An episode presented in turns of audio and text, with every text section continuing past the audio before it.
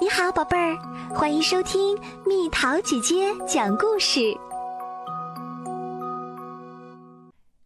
从天而降的宝贝，睡个好觉，孩子们，别被帐篷里的虫子咬了。马龙的爸爸喊道。马龙一听见后门砰的关上，就拉开睡袋儿，从帐篷里爬了出来。他的朋友艾伯特和史蒂夫跟在后面，他们正在睡觉。这里好黑啊！史蒂夫小声说：“树林里传来沙沙声。”他叫起来：“什么东西？”可能是一只松鼠。啊马龙说着，一屁股坐在草地上。史蒂夫紧张地看着周围。 “你确定吗？”他问道。 “没有进一步的调查，我们就不能确定。”艾伯特说。 “我可以去拿个手电筒，它的光线很强。”“我们不需要手电筒。”马龙说。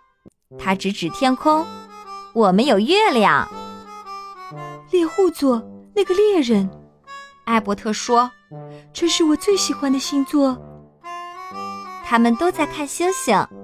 就在这时，天空中忽然出现了一片巨大的、圆形的、像火焰一样明亮的光。艾伯特张大了嘴巴，马龙一下子跳起来，史蒂夫躲了起来。这个光球越来越近。仿佛要落到他们跟前，他来了！史蒂夫大喊，双手捂住脑袋。他正在以极快的速度穿过大气层，艾伯特说：“可能是一颗流星。”这团光球消失在树丛后面，它落下来了。马龙说。也许它是来自另一个星系的宇宙飞船。他穿上鞋，我们去找找吧。他说，他可能需要我们的帮助。不，史蒂夫抗议道，我们会迷路的。明天再去吧。艾伯特耸耸肩，他有可能已经烧毁了。如果它真的着陆了，它一定有绒壳，一种黑色的涂层。所以我们在黑暗中找不到它，史蒂夫很快说道：“很难找到，及时带上我的手电筒。”艾伯特说：“我想我们可以早上去。”马龙说：“那天晚上，他们都做了结局圆满的有趣的梦。每当史蒂夫睡着的时候，他都觉得自己特别勇敢。”第二天早晨，三个男孩狼吞虎咽地吃着煎饼。你们在赶时间吗？马龙的妈妈问。我们想出去探险，马龙说。不要穿过小溪，马龙的爸爸说。午餐之前回来，马龙的妈妈说。当他们走到树林边缘的时候，史蒂夫问：“我可以不去吗？”那里看起来很恐怖。我已经来过无数次了，马龙说，绝对安全。万一我们找到了来自太空的那个东西呢？艾伯特说：“你不是想去看看吗？”我想是的，史蒂夫说。几个朋友走啊走，艾伯特发现了一些有意思的石块。但它们并不是陨石。马龙发现了一只大鹿和一只小鹿，但没有看见外星人。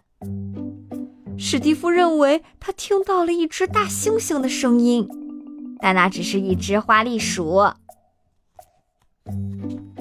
忽然，他们听见了震耳的雷声，史蒂夫吓了一跳。天空开始变暗，下起雨来。跟我来，马龙说：“小溪附近有一个山洞，快进来，里面是干的，里面很黑。”史蒂夫说：“有这个就不会黑啦。”艾伯特说：“他从史蒂夫的背包里拿出了手电筒。希望电量充足。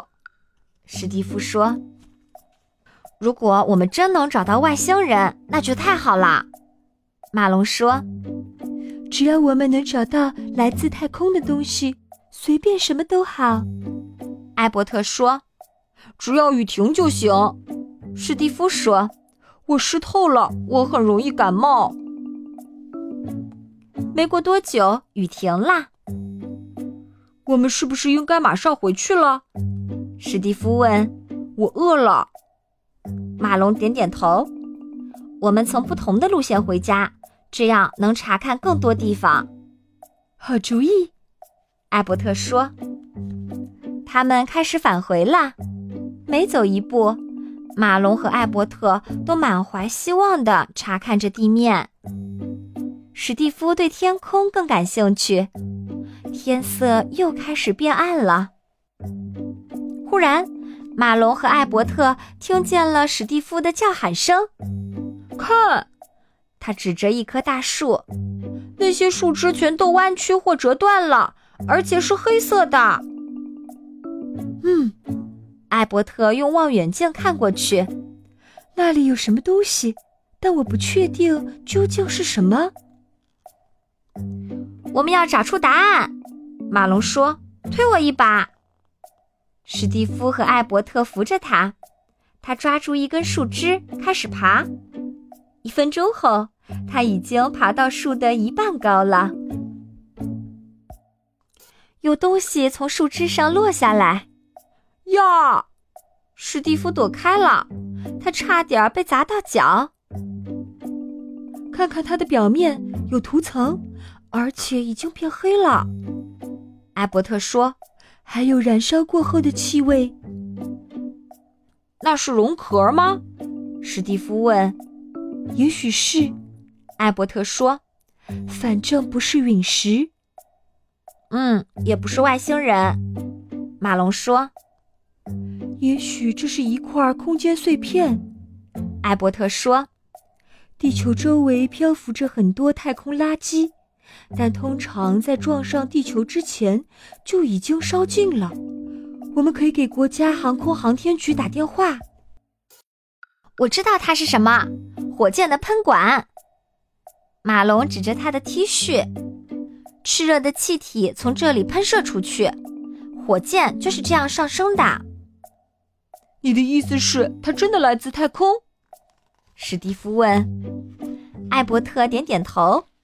酷，史蒂夫说：“我们回家去给国家航空航天局打电话吧。”马龙说道：“真是不敢相信，我们真的找到了。”马龙说：“太棒了！”史蒂夫说：“还有一件事儿，你们也做对了，伙计们。”什么？艾伯特和马龙问。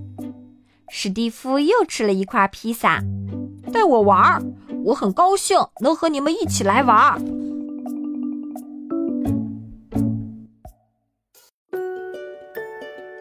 好了，宝贝儿，今天的故事就讲到这里。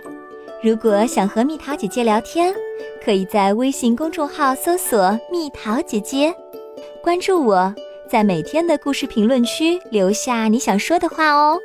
晚安。